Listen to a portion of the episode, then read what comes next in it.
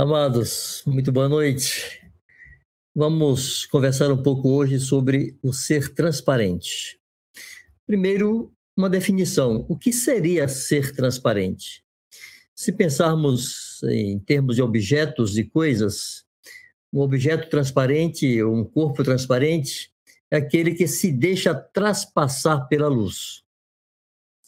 Ele não tem sombras, não tem obscuridade, é possível ver através dele.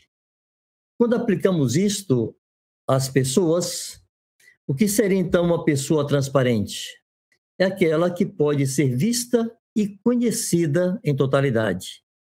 Não há recônditos escondidos em sua vida, não há sombras, não há coisas escuras. Ele é conhecido. Anda-se com ele e sabe-se quem ele é.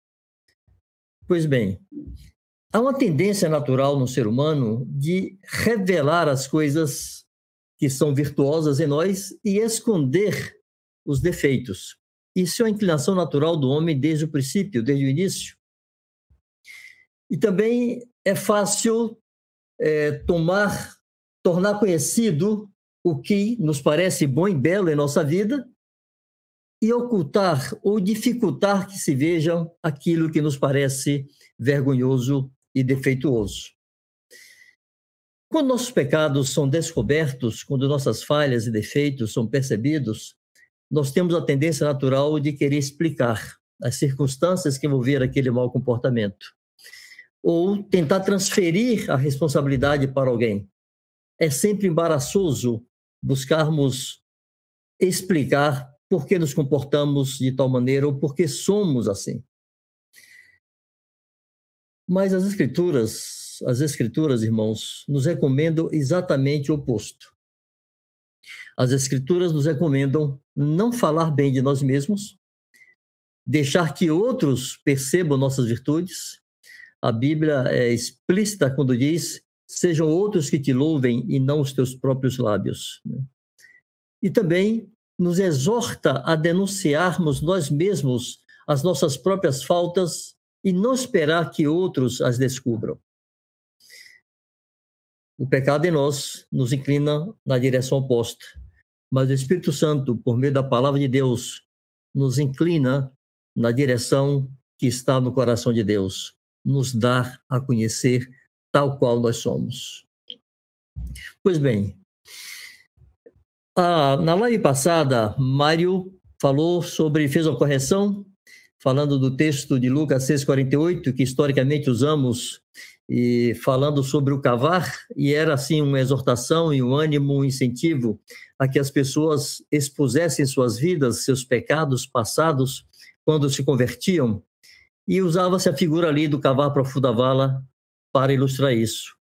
Mário demonstrou que não é próprio esse texto, porque ali não está falando de confissão de pecados, mas de lançar os fundamentos. Mas nós temos uma série de outros textos que nos demonstram a importância de, desde o princípio da nossa conversão, nos darmos a conhecer e colocarmos na luz as coisas ocultas e as áreas encobertas de nossa vida. Na verdade, é, essa vida de transparência deve começar na nossa conversão e nos acompanhar em toda a nossa trajetória, em todo o nosso caminhar de fé aqui sobre a terra, até que o Senhor nos venha buscar. E então estaremos em plena luz com Ele. Mas vamos ver exemplos bíblicos desse passo a passo. Em Atos 2,37, nós vimos ali o primeiro registro de conversões, a primeira pregação pós-ressurreição de Jesus, e fala que eles estavam compungidos, eles estavam convencidos de seus pecados, eles estavam entristecidos, quebrantados. E qual é a consequência natural de alguém que está nesse estado de convicção de pecados? É revelar, é manifestar seus pecados, é confessá-los, porque essa consciência machucada pela culpa nos impulsiona a isto. Então é natural que alguém recém-convertido, sob convicção de pecado, expunha seus pecados e revele a sua vida.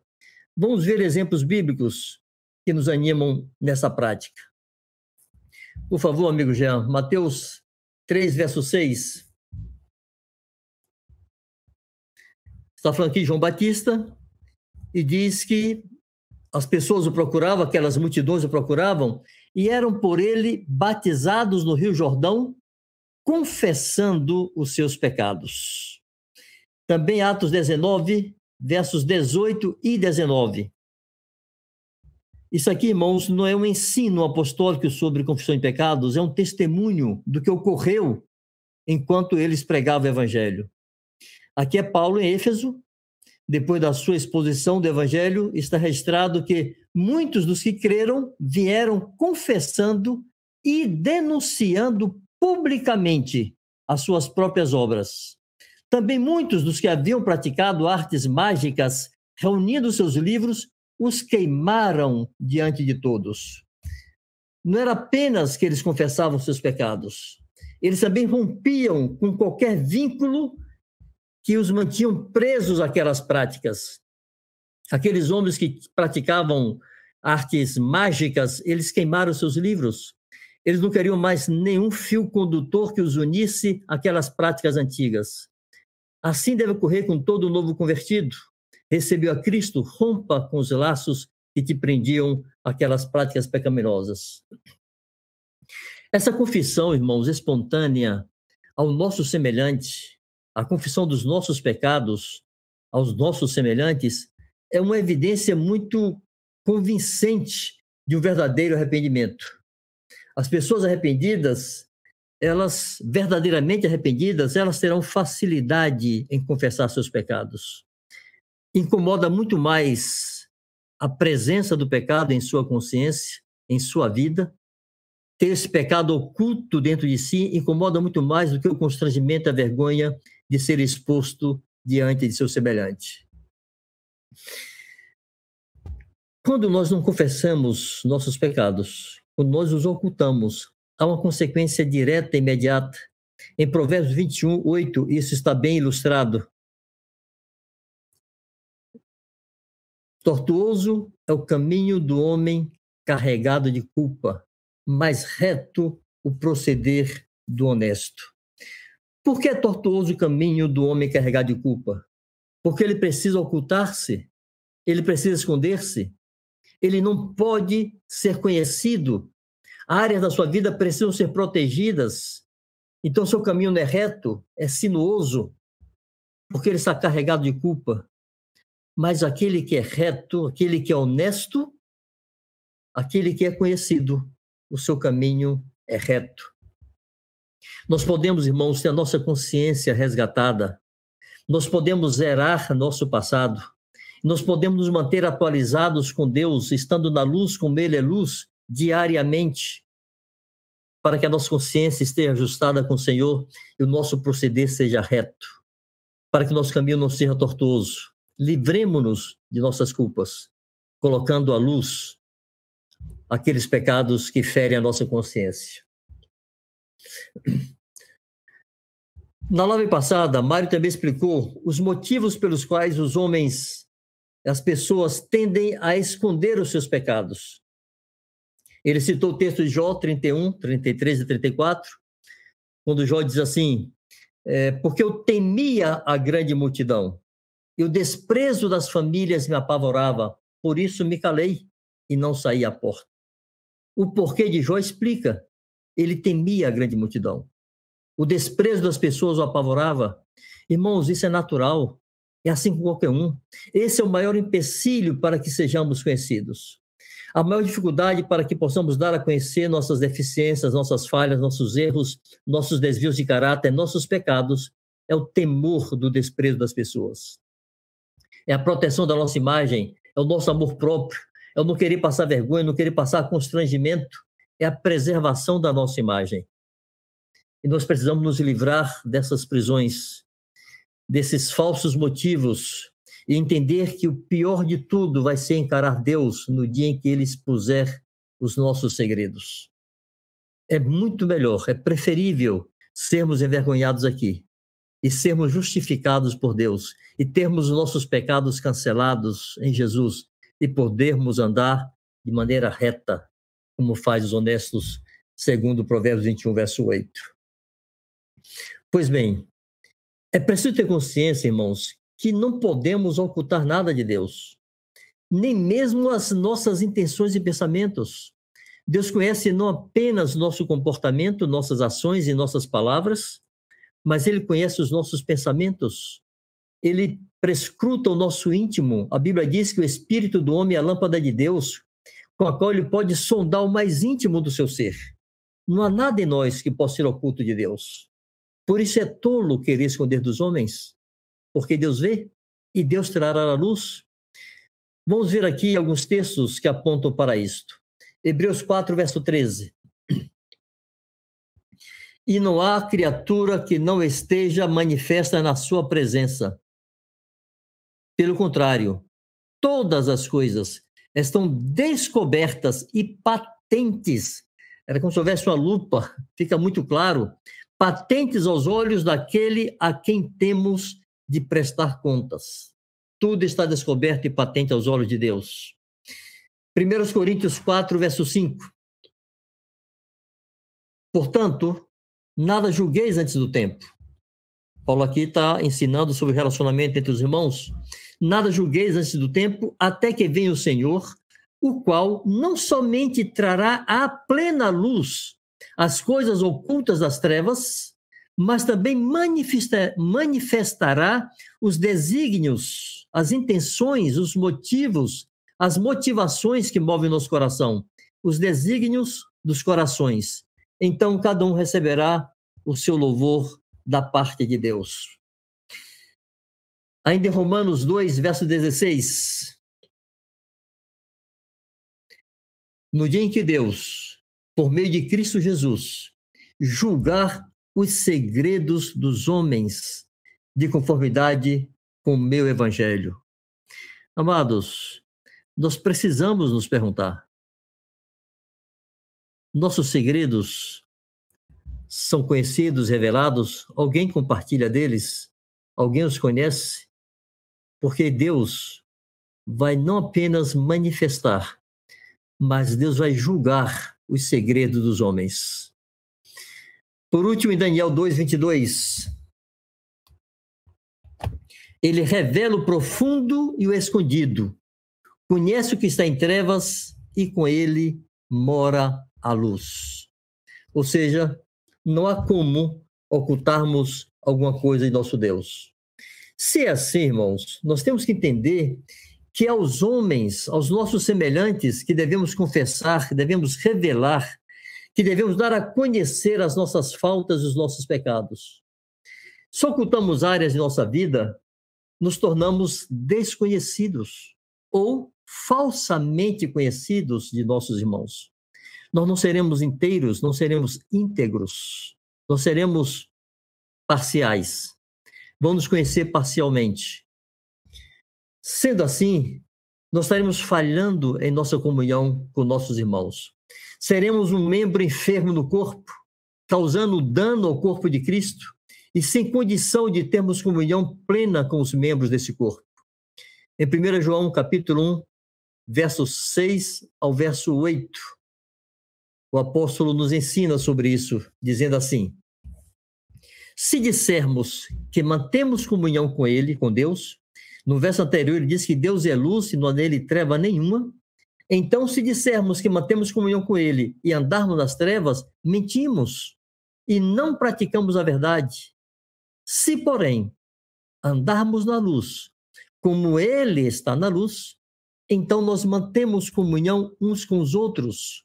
E o sangue de Jesus nos purifica de todo pecado. Se dissermos que não temos, não temos pecado nenhum, a nós mesmos nos enganamos e a verdade não está em nós. Percebamos, irmãos, que nesse texto, o andar na luz, o ser conhecido, revelado é condição para termos verdadeira comunhão uns com os outros. Quando não há luz nos relacionamentos, a comunhão superficial, ela não existe em verdade. Isso fragiliza o corpo de Cristo. Isso fragiliza a aplicação da verdade na casa de Deus. Isso desmerece a doutrina de Cristo. Isso traz desonra ao nome de Deus. Então nós perguntamos: qual deve ser a nossa prática? Tiago 5,16 nos ensina sobre isso. Mário falou desse texto a semana passada, eu quero repeti-lo, por julgá-lo muito importante na compreensão desse ensino. Tiago, apóstolo, irmão Jesus, ele diz: Confessai, pois, os vossos pecados uns aos outros, e orai uns pelos outros, para seres curados. Muito pode, por sua eficácia, a súplica do justo. Há risco de alguns, e isso existe na igreja evangélica, né? no ambiente cristão, no meio evangélico, muita gente sincera termina contrariando esse ensino e dizendo que nós temos que confessar simplesmente a, simplesmente a Deus e nunca aos homens, e contraria de maneira direta essa exortação apostólica, esse ensino apostólico, de que devemos confessar os nossos pecados uns aos outros. E muitos fazem isso até com sinceridade, e não se dão conta que isso é uma reação à prática católica. No ambiente protestante, infelizmente, tornou-se comum contrariar o catolicismo. E como no catolicismo existe a prática da confissão ao padre, ao sacerdote, então, em alguns segmentos evangélicos e cristãos, se ensina que não devemos confessar aos homens, mas a Deus. E pensando estar contrariando uma prática católica, na verdade está contrariando uma prática apostólica, porque os apóstolos assim viveram e assim ensinaram.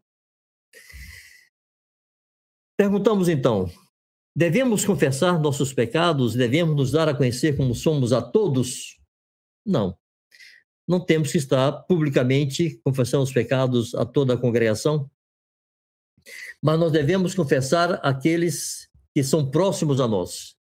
Aqueles que andam conosco devem nos conhecer como nós somos. Portanto, a esses nós devemos dar a conhecer, sim, os nossos pecados.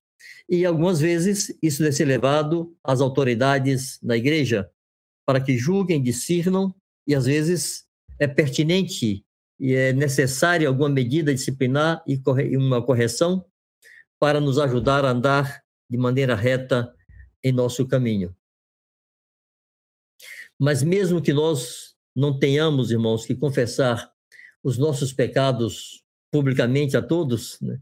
Nem dar a conhecer todas as áreas de nossa vida a todos, devemos ter a boa consciência de que somos conhecidos, totalmente conhecidos daqueles que estão próximos de nós e que a nossa vida congregacional de comunhão com todo o corpo é sim uma vida que não há o que esconder e não há do que se envergonhar.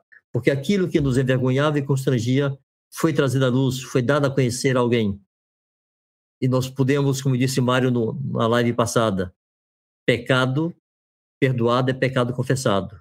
Confessamos e tivemos nossos pecados lavados pelo sangue de Jesus. Pois bem, quais os motivos para sermos transparentes? Primeiro, manter uma boa consciência para com Deus e preservar a fé. Em 1 Timóteo 19, Paulo ensina que devemos guardar a fé e a boa consciência, porque alguns, tendo desprezado a boa consciência, vieram a naufragar na fé. Essa palavra foi muito bem explorada na live passada, não só na palavra de Mário, mas nos comentários que foram feitos. Eu estou apenas destacando, porque eu considero importante isto. Vocês podem ver a live passada e aprenderem melhor. E ainda em 1 Timóteo 2,9, ele diz que devemos, Paulo diz que devemos preservar o mistério da fé com uma consciência limpa. A fé é um mistério. Ninguém conquista a fé, ninguém tem mérito por ter fé. A fé é recebida de Deus para nós, a recebemos de Deus, é um dom de Deus, é uma dádiva dos céus, mas nós podemos perdê-la. Nós não a conquistamos, mas nós devemos preservá-la. E o recurso de Deus para preservarmos a fé é uma consciência limpa. E é impossível, amados, manter uma boa consciência estando em trevas. É impossível manter uma consciência limpa se não formos transparentes e conhecidos de nossos irmãos. Um segundo motivo, manter comunhão uns com os outros e cooperar com a saúde do corpo de Cristo. Além do texto de 1 João 6,8 que já lemos, em 1 Coríntios 12, do verso 12 ao 14, e depois do 25 ao 27, isso fica muito bem exposto, como a nossa vida traz consequências sobre todo o corpo. Por favor, Jean. Porque assim como o corpo é um e tem muitos membros, e todos os membros, sendo muitos, constituem um só corpo, assim também com respeito a Cristo. Pois um só Espírito, todos nós fomos batizados em um corpo, quer judeus, quer gregos, quer escravos, quer livres, e a todos nós foi dado beber de um só Espírito, porque também o corpo não é um só membro, mas muitos. Ou seja, amados, fomos batizados no mesmo corpo e nós pertencemos a esse corpo. A tua vida não diz respeito apenas a você mesmo. A minha vida não diz respeito apenas a mim mesmo. As coisas que eu faço e que eu falo trazem consequências para o corpo de Cristo.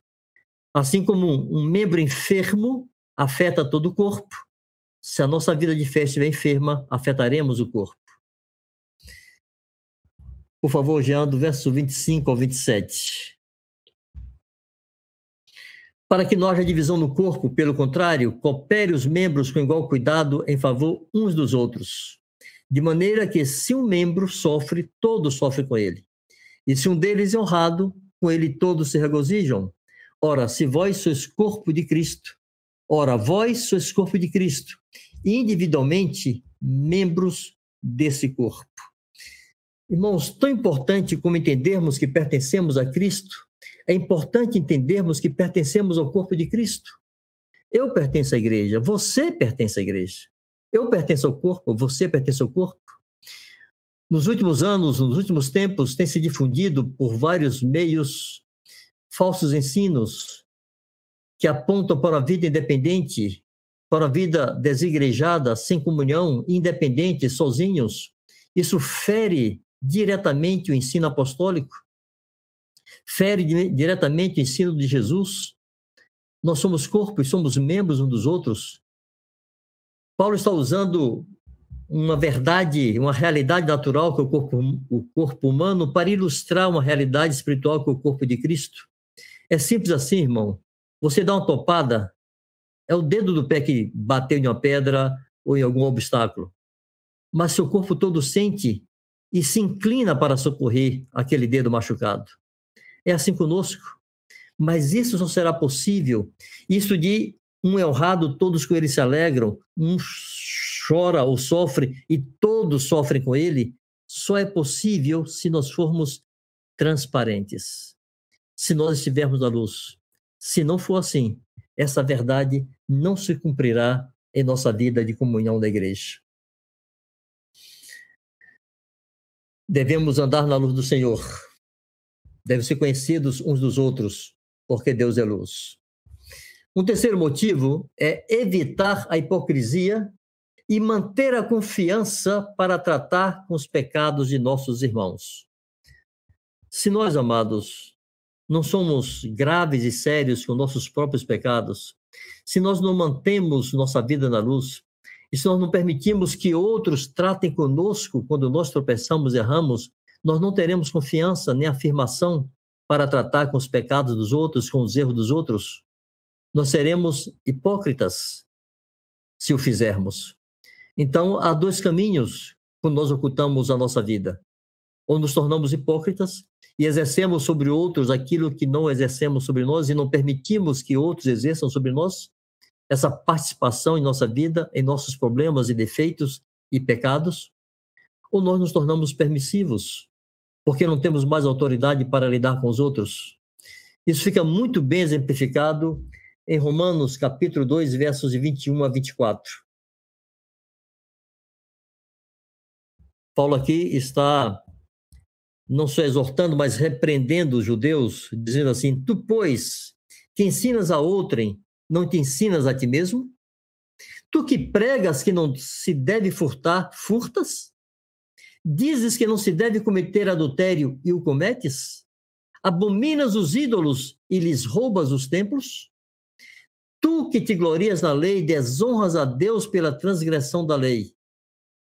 Pois, como está escrito, o nome de Deus é blasfemado entre os gentios por vossa causa. Aquilo, irmãos, que Jesus enunciou nos fariseus, Paulo está denunciando nos judeus de um modo geral. Ter o ensino que não corresponde à sua prática.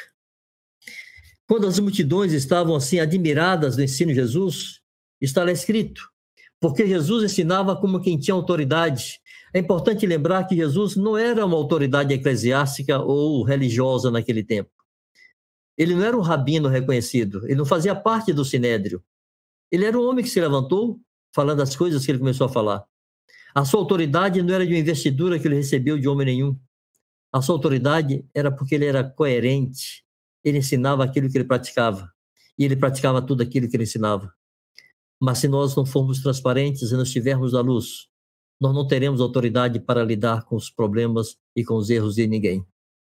Em Gálatas 2,14, um outro episódio muito interessante em que isso fica ilustrado.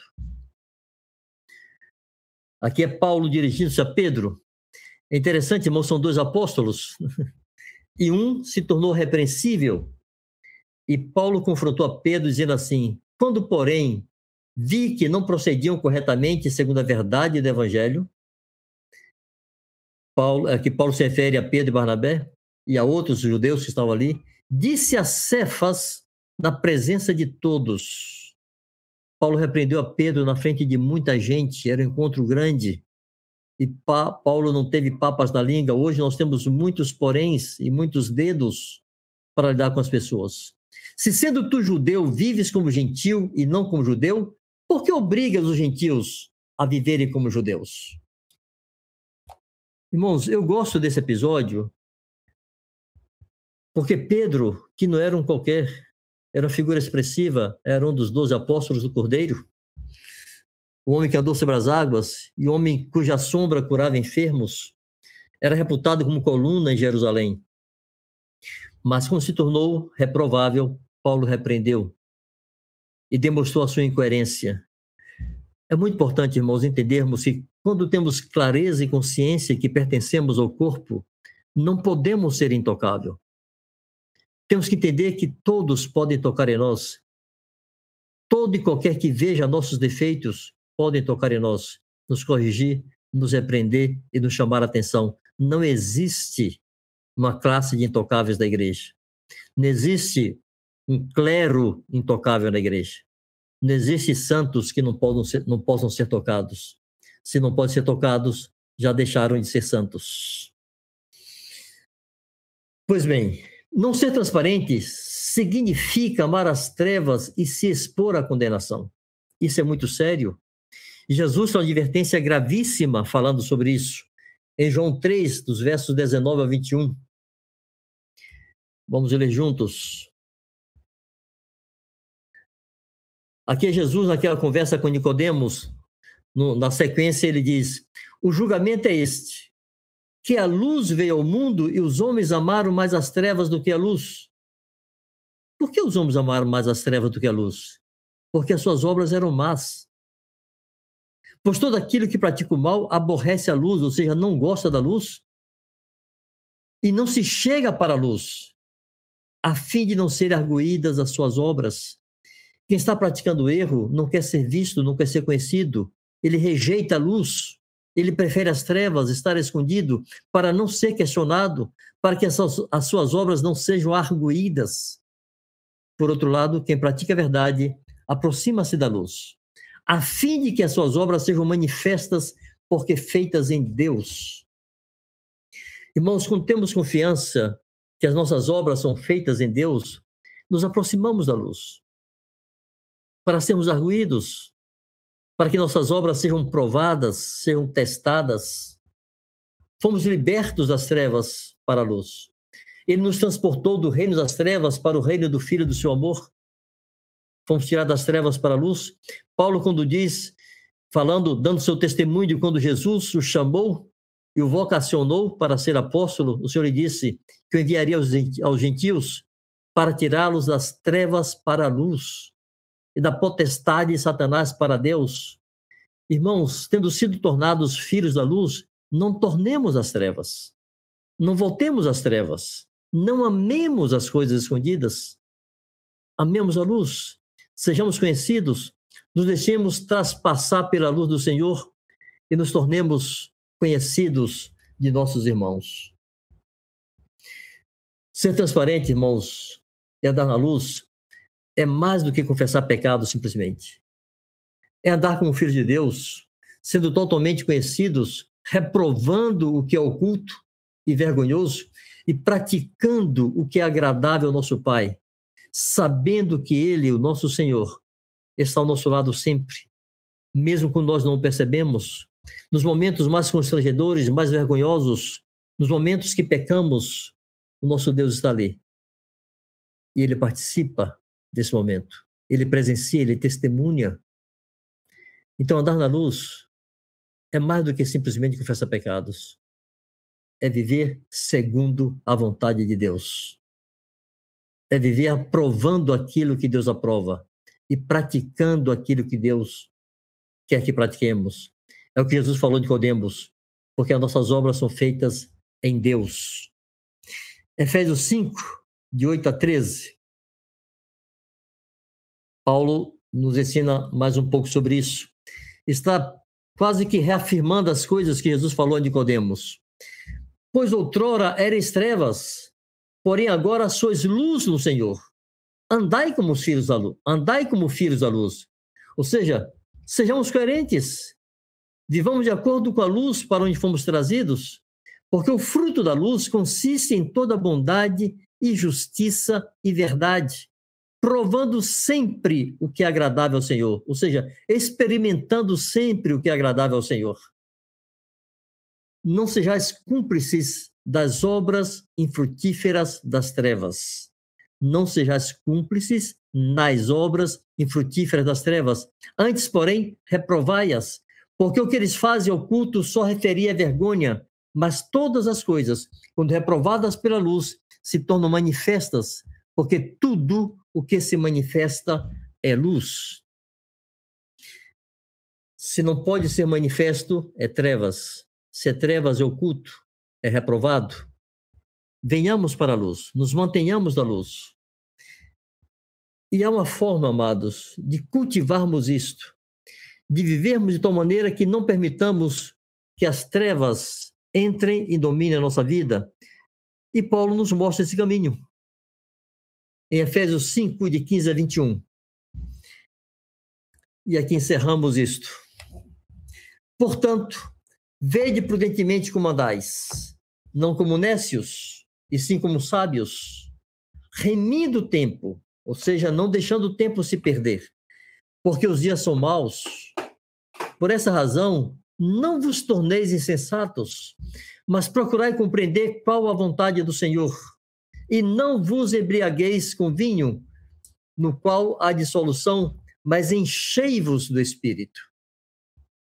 Falando entre vós, com salmos, entoando e louvando de coração o Senhor, com hinos e cânticos espirituais, dando sempre graças por tudo a nosso Deus e Pai, em nome de nosso Senhor Jesus Cristo, sujeitando-vos uns aos outros no temor de Cristo. Aleluia. Irmãos, considerem o que Paulo está falando dos versos 15 a 21 e pensem: nós poderíamos viver assim? Pergunte a você mesmo: eu gostaria de viver dessa forma, falando entre nós com salmos e cânticos espirituais, louvando de coração o Senhor? Pense na glória de uma vida assim. É esse estilo de vida, irmãos, que impede que as trevas entrem é sendo sábio, sendo prudente, não sendo nécio. É remido o tempo, entendendo que os dias são maus, não desperdiçando seu tempo. Envolvendo-nos com coisas fúteis, facilmente as trevas entrarão e depois teremos vergonha de trazer à luz essas obras. Pois nos mantenhamos na luz. Caminhemos assim, cultivemos esta vida de luz, para a glória de nosso Deus e para o bem da sua amada e querida igreja a qual pertencemos. Bendito seja o Senhor. Vamos ver aqui então algumas perguntas que nos ajudem a fixar esse ensino. Primeira pergunta: O que significa ser transparente? Segunda pergunta: Por que devemos ser transparentes? Cite alguns motivos. Terceira pergunta: há trevas em minha vida? Pergunte-se, irmão, com toda sinceridade. Seja exigente consigo mesmo. Há coisas ocultas em minha vida que precisam ser tornadas conhecidas? Há trevas em mim? Quarta, quais as consequências de não sermos transparentes? Que pode ocorrer comigo se eu não sou conhecido? Quinto, como cultivar, como cultivar uma vida na luz. Amém.